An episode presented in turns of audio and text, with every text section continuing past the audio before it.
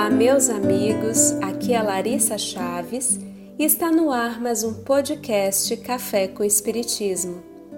Para nossa reflexão de hoje, selecionamos o artigo Psicografia e Caridade, contido no livro A Luz do Consolador. Conforme já comentamos em outros episódios, Ivone Pereira recebia uma quantidade expressiva de cartas de companheiros espíritas que relatavam suas experiências e dúvidas para notável médium. Uma das questões que Ivone encontrava reiteradas vezes entre as missivas recebidas refere-se ao desejo de desenvolver a mediunidade, especialmente a psicografia. Nos conta Ivone que muitos dos seus correspondentes desejavam conselhos sobre como desenvolver estilos específicos de psicografia, como versos ou romances. Vejamos o que apresenta Ivone a tal respeito. Nesse setor belo, mas dificílimo de ser dominado, somente poderá vencer aquele que, além da especialidade de médium literato, trouxer ao reencarnar o compromisso, a tarefa de realizar o feito, que não depende tão só dos méritos que ele já possa ter adquirido, mas da missão a que se comprometeu, ou do resgate ou reparação que lhe seja necessário provar.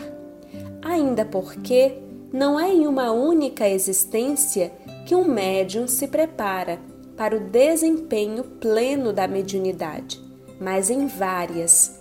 E para ser médium literato, ele precisa trazer, arquivados na consciência profunda, conhecimentos indispensáveis à ação do escritor comunicante. E é também sabido que um médium muito culto, cujo cérebro se encontre abarrotado de teorias, traz boas doses de ideias preconcebidas e, por isso, frequentemente interfere nos ditados que recebe do além.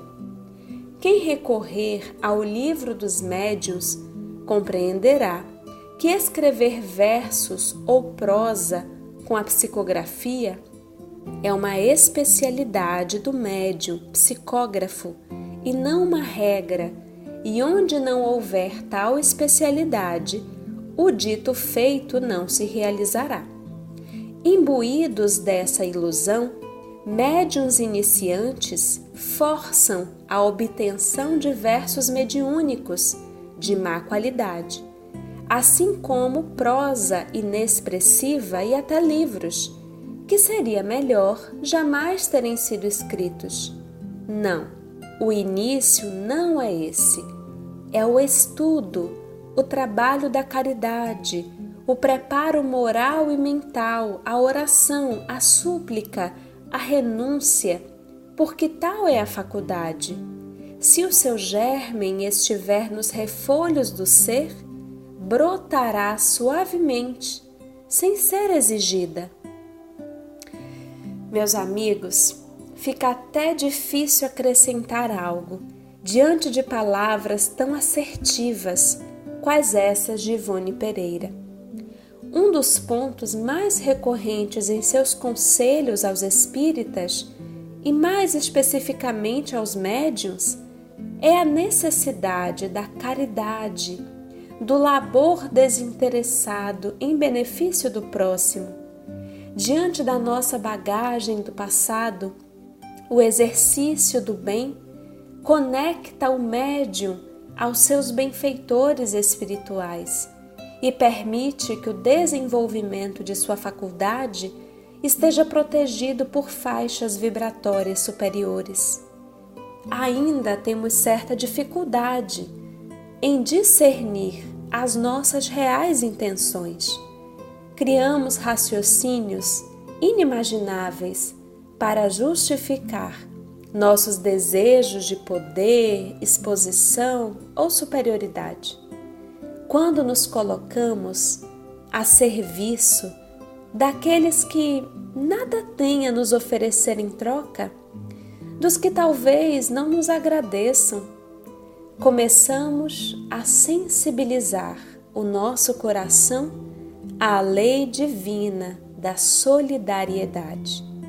E assim teremos mais condições de cooperar através da faculdade mediúnica, independentemente da sua expressão. Sendo bons intermediários nesse plano da vida, aprenderemos a ser bons intérpretes entre os dois planos da vida. Um grande abraço a todos e até o próximo podcast Café com Espiritismo.